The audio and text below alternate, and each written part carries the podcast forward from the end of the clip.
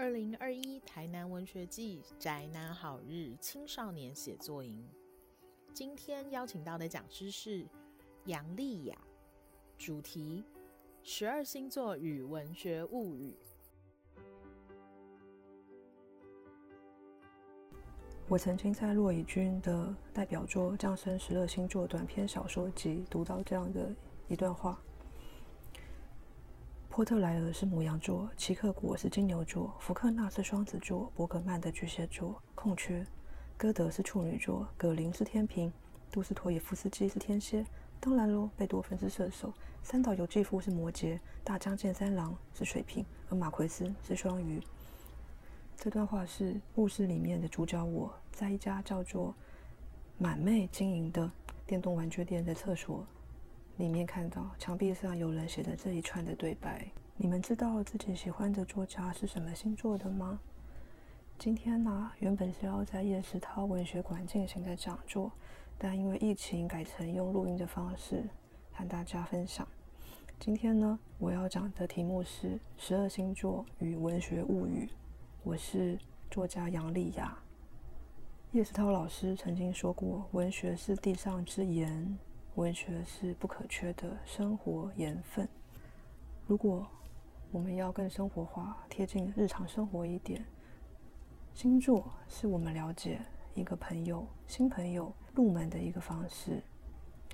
而我们会格外的对自己喜欢的人、想亲近的人了解他的星座，那更不用说了。当我们如果有喜欢的作家、感兴趣的诗人，甚至非常非常。为此着迷的文学作品，你们是不是也曾经好奇过，写这个作品的人他是什么星座呢？我曾经在网络上看过一则都市传说，那则都市传说是这样说的：历代诺贝尔文学奖获奖者的星座统计排名。诺贝尔文学奖从一九零一年到现在，今年是二零二一年。如果没有算错的话，足足已经有一百二十年了。有人统计出了诺贝尔文学奖的数据，可以查到有出生资料的诺贝尔文学奖的获奖者。如果进行统计的话，前三名人数最多的星座，第一名是天秤座，第二名是双子座，第三名呢，则是巨蟹座。以上啊，都是针对太阳星座所统计出来的。坦白说，看到这个结果，我很意外。我原本以为天蝎座、双鱼座的排名会更前面。不过，我自己本身非常热爱的加拿大籍作家爱丽丝·梦罗。那个最擅长写短篇小说，甚至有当代短篇小说大师称号的梦洛，他就是都市传说里面排行第三名的巨蟹座。他出生于一九三一年七月十号，现在已经九十岁了。他不只有当代短篇小说大师的称号，他也是第一个加拿大籍女性诺贝尔奖的得主。也是第十三位获得诺贝尔文学奖的女性作家。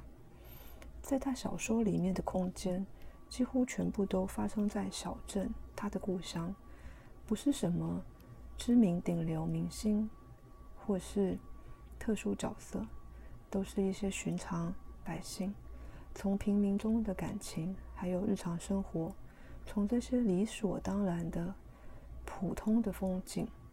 非常细腻的呈现生命中的快乐与哀伤。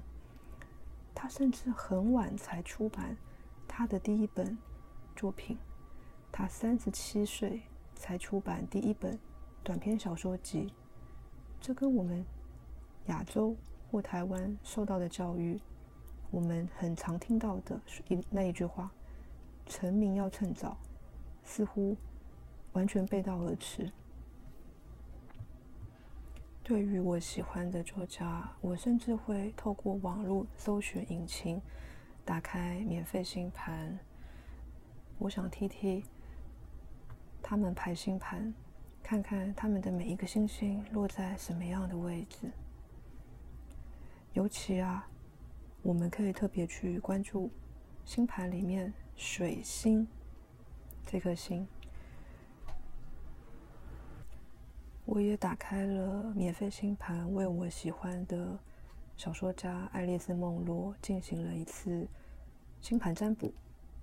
他是太阳巨蟹，水星也是巨蟹。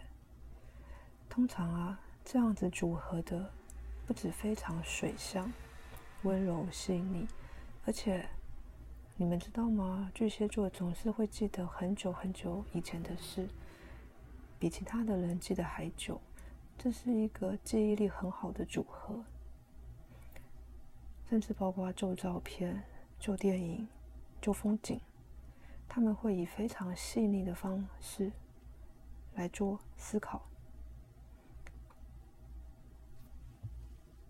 如果啊，你现在一边听到这里，好像有那么一点感兴趣的话，打开你的手机或是你电脑的网页，输入免费星盘。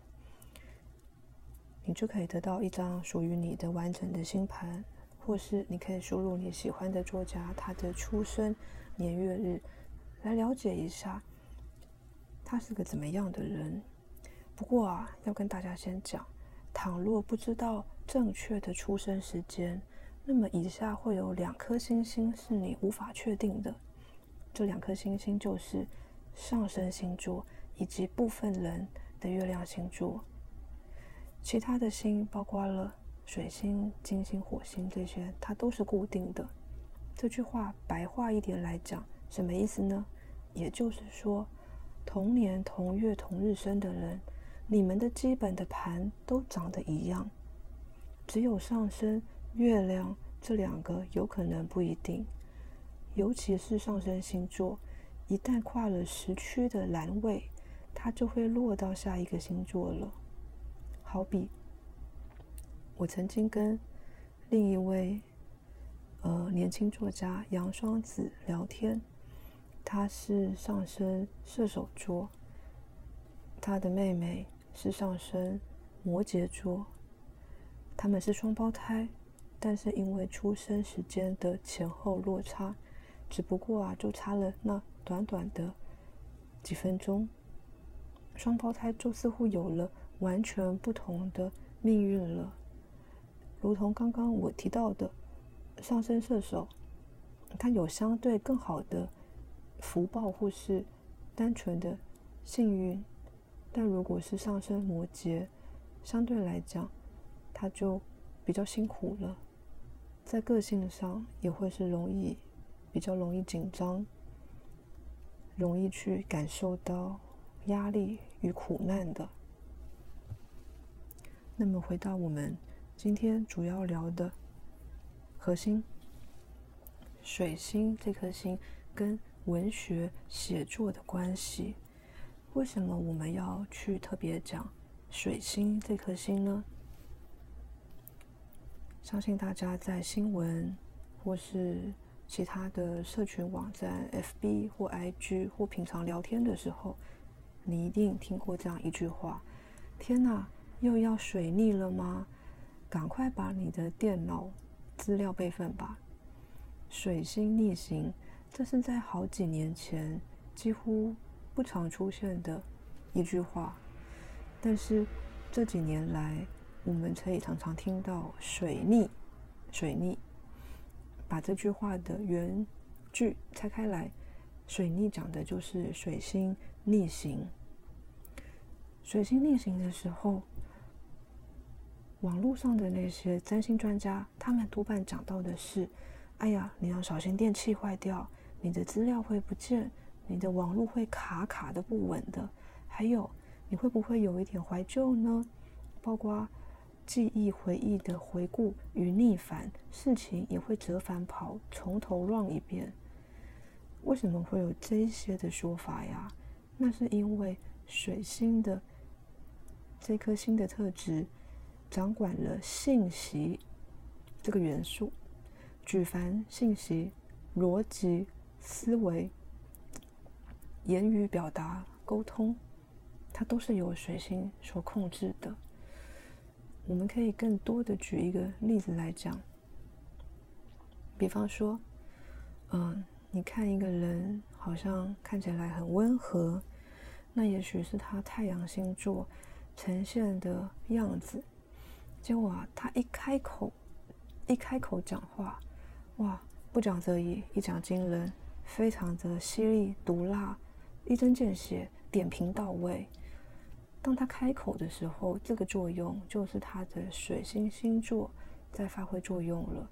他的脑怎么样去想一件事情，怎么去推敲，由脑到口说话表达出来的这个过程，这个就是水星的这颗星。在掌管的，也就是说啊，如果当你看到一个率真、直来直往的白羊，他其实很有艺术天分的时候，你也许可以去想象，他的水星也许不是白羊座，他很可能是双鱼座，如同今天我想分享给大家星座文学的作品。我今天呢，我会分享三个作品。第一个就是刚刚在开头我读过的小说家骆以军的同名小说《降生十二星座》。骆以军他出生于一九六七年三月二十九日，他是太阳母羊座，水星双鱼，这样的组合大大的消减了白羊的爆发与冲动。他的思考路线会充满着非常丰富的直觉穿透与想象力，很有艺术气息。我想给大家朗读他最早在一九九三年十月发表于《皇冠》杂志的《降生十二星座》的片段。这篇小说里面有对星座知识的无限想象。非常的浪漫而哀伤。骆以军是这样子写的，他说：“再后来，你知道，每一个角色都是有星座的。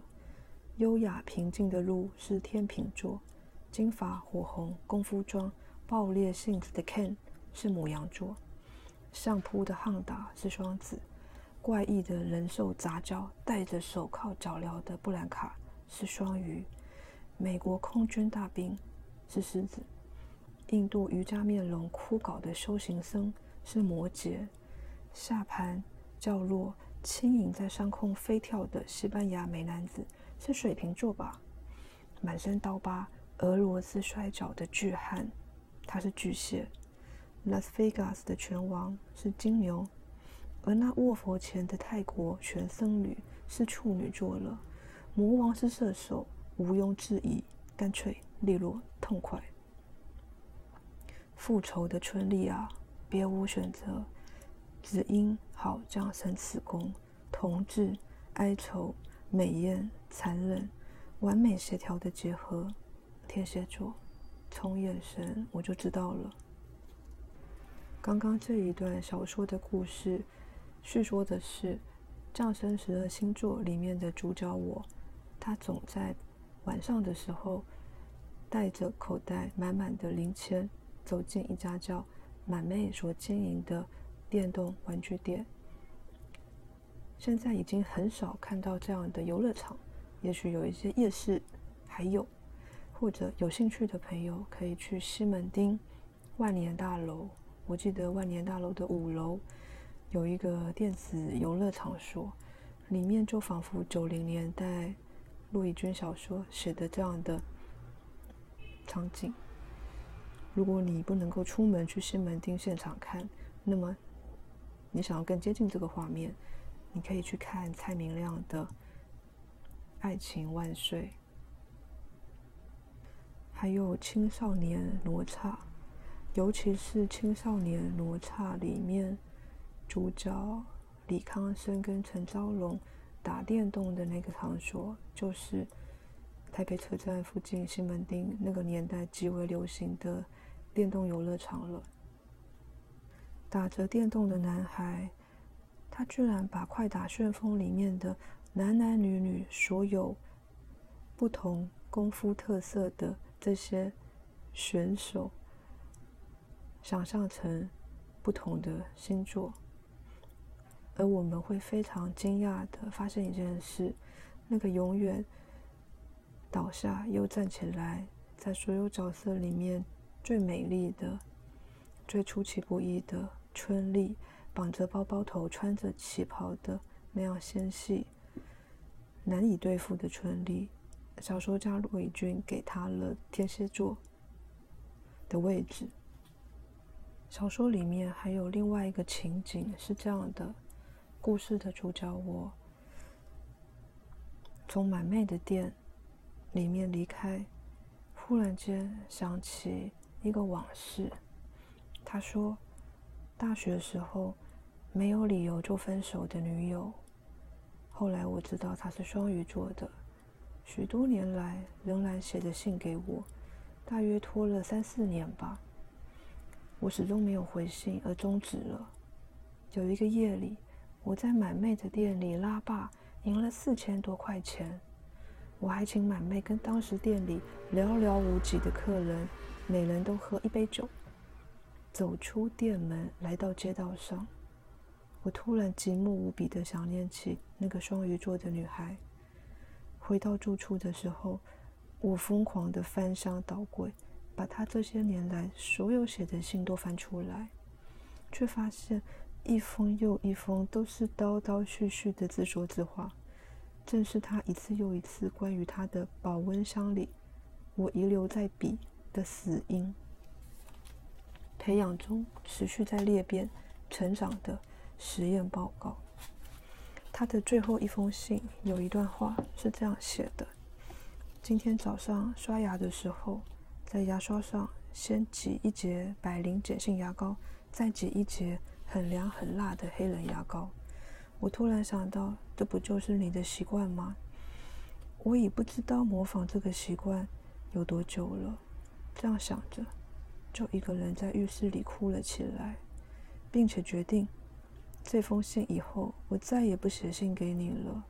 我周围的几个好朋友都对你的生活细节了若指掌，他们成天听我重复的描述，似乎是我对于你童年记忆一片空白的补偿。我至少比你还要清楚的掌握了某一时期的你自己。这个主角，我听完了。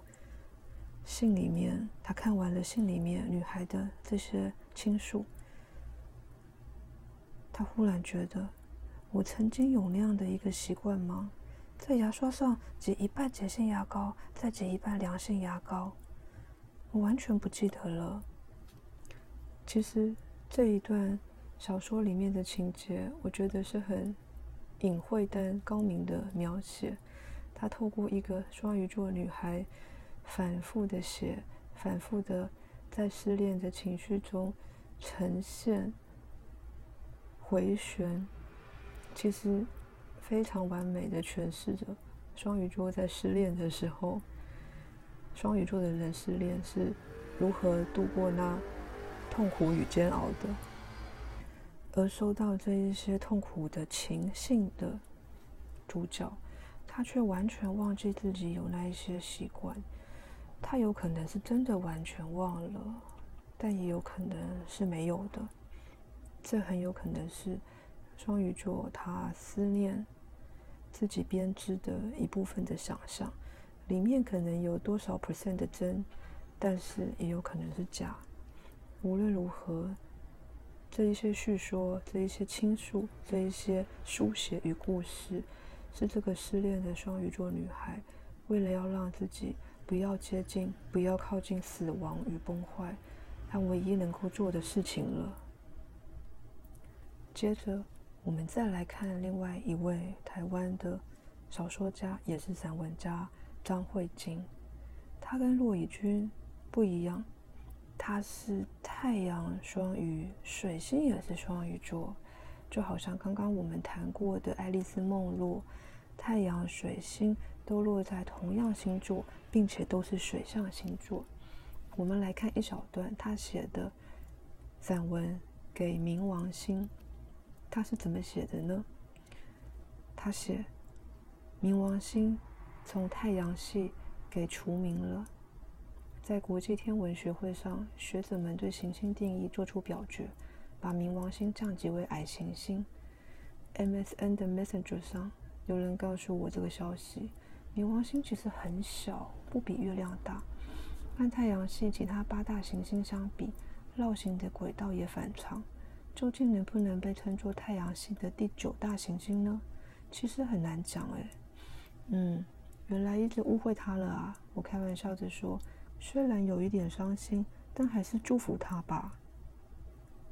而冥王星又是一颗以希腊神话中冥界之神来命名的星球，仿佛死亡它游走在视野的最外缘，以一种无法预测的路线出现跟隐没，仿佛在说：“你以为死亡是人生最远的一站吗？”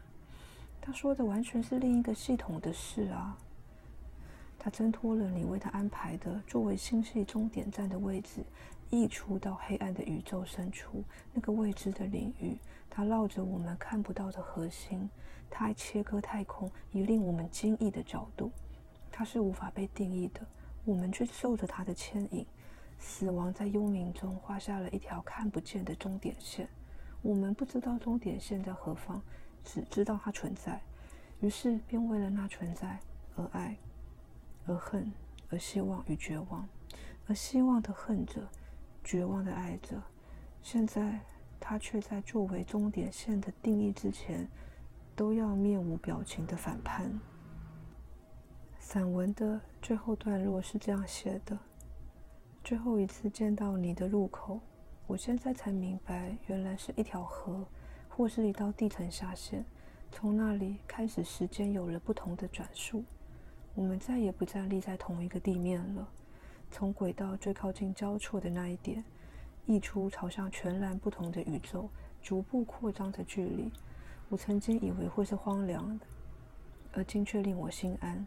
所谓错过，并不是什么如果那时再努力一点，或要是做了另一个决定就好的事情，从来都不是。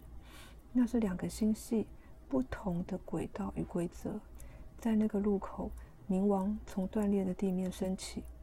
翻转意识与无意识，有什么被吸入黑暗，打开了另一个空间？一种分裂启动了，在最阴暗核心的内里，有什么微小的事物突然蹦开了？忽然，世界变得好安静，所有蠢动的念头凝止收束在一道光里，一道吸收了过去与未来的光，凝缩了一切，尚未放散以前，就停在那里。我读着张慧晶的这篇散文，我觉得散文的叙事语气好像一件凉感的衣服，读起来会让人不由自主的去跟他感受这个世界。一开始是从天文学的观察，完全知识体系的建构，这是非常理性的东西。但是散文一直到最后的最后，它终究回到了。作者的某一个碎片片段，非常非常感性细腻的时刻。这样子的太阳双鱼与水星双鱼的人，在直觉力强、逻辑完整的脉络底下，他们仿佛是用一种更哲学性的眼光、更艺术性的眼光。来回顾这个宇宙、这个世界。最后，来到了最后一篇，我想跟大家分享的作品，就是我自己的作品，收录在个人散文集《女子汉》里面的单篇散文，它叫做《顾城别恋》。顾城就是我们都知道的中国朦胧派的代表的一名诗人。在 Google 搜寻顾城的照片，总能看见他戴着一顶布帽，颜色多样，有灰色、白色、黑色，花纹图案，各款式都有。据说这个帽子的材料啊，是从丹宁布料的长裤剪下一块布料戴在头子上，变成了帽子，有一点像烟囱，也有一点像厨师帽。作为中国朦胧派诗派的代表人物。顾城的人生不冒烟，但是很冒险。电影《顾城别恋》找来美型男冯德伦作为演出顾城的人选。他外形俊美，而且眼神忧郁，看起来似乎颇合格。不过，要演出一个已经过世的人，向来都不容易。如同要演出国父、蒋公、宋家三姐妹这样历史角色人物形象，早就已经根深蒂固。其实压力实在不小。顾城的照片看起来有一种老是病恹恹、苍白纹络的感觉。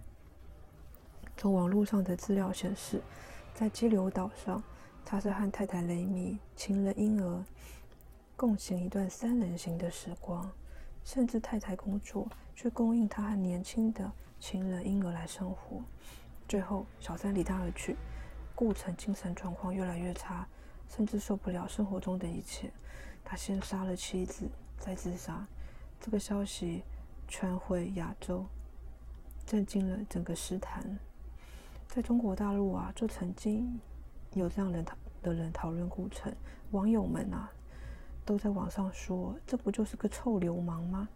甚至讽刺了他的诗，说黑夜给了你黑色的眼睛，你却用它来翻白眼。流氓不流氓，它终究是一个个人的意见。作者已死。也许可以试着把诗和人分开而论。不少人谈论到顾城，都会提到“同心说”这个概念，那是源自于他非常知名的一首诗：“我是一个任性的孩子，我想擦去一切不幸，我想在大地上画满窗子，让所有习惯黑暗的眼睛都习惯光明。”太多人说顾城就是所谓的危险情人。于是我也用免费星盘简易查询查了他的星座，他是一九五六年九月二十四日生于北京，太阳天平，水星天平，火星双鱼。网络上是这样来解释：火星落于双鱼座的人，优点呢感情细腻，缺点软弱忧郁。命运能不能预测，其实很难说，但性格都是有迹可循的。比方初次读到朦胧派诗，你会觉得迷幻完美，在一种暧昧的语境里面，所有情感都像是拿着一支铅笔细细的素描起来，大概像是用全身的柔软轻盈去抵抗世界的残酷吧。关于顾城啊，在激流岛上自生自灭的传说，其实会让我想到很经典的一个。小岛故事叫《苍蝇王》。那一个看似远离社会文明的小岛，人们因为依照本能的欲望跟需求的生存，做出了那么可怕的事。那顾城他明明向往的是完美的桃花源的世界，要至善，要至美，但是为什么总觉得他把世外桃源活成了《苍蝇王》里面那个残暴的小岛呢？至今啊，我仍然印记忆非常深刻。我曾经看完舞台剧《暗恋桃花源》的心情，那是一部演出时长将近三个多小时的一部戏。前面两个多小时的剧情，好像都是为了最后那一部、那一分钟布幕瞬间落下的准备。数小时繁忙人生跑马灯般的奔走。迎来挥之不去的绵长的一份遗憾。桃花源最后布幕落下了，它好像是一种解脱、结束，也像是在告诉观众：无论你用多细腻、用力描绘、寻找，桃花源根本不存在。顾城曾经在另外一首诗，叫做《南国之秋》。他这样写着：“我要像果仁一样洁净，在你的心中安睡，让树叶永远沙沙作响，也不伸出鸟的翅膀。我要汇入你的湖泊，在水底静静的长大成树。我要在早晨明亮的站起，把雾美的太阳投入天空。”顾城这种凭直觉去追寻。寻觅到的究竟是什么呢？我看到电影里面冯德伦饰演的顾城，躺在草地上，脱光了衣服，还戴着那一顶从裤脚剪下来假装帽子的帽子。诗人背后的天，云朵还很白，蓝天还很蓝，也像一块正等待坠落的布幕。不晓得大家喜欢我为大家分享的三位作家的作品，以及他们的星座书写吗？如果啊，你对写作很有兴趣，或者你想多了解你自己。你可以去观察自己的水星落在哪一个位置，并且发挥只有你才会有的水星的观察力跟影响力。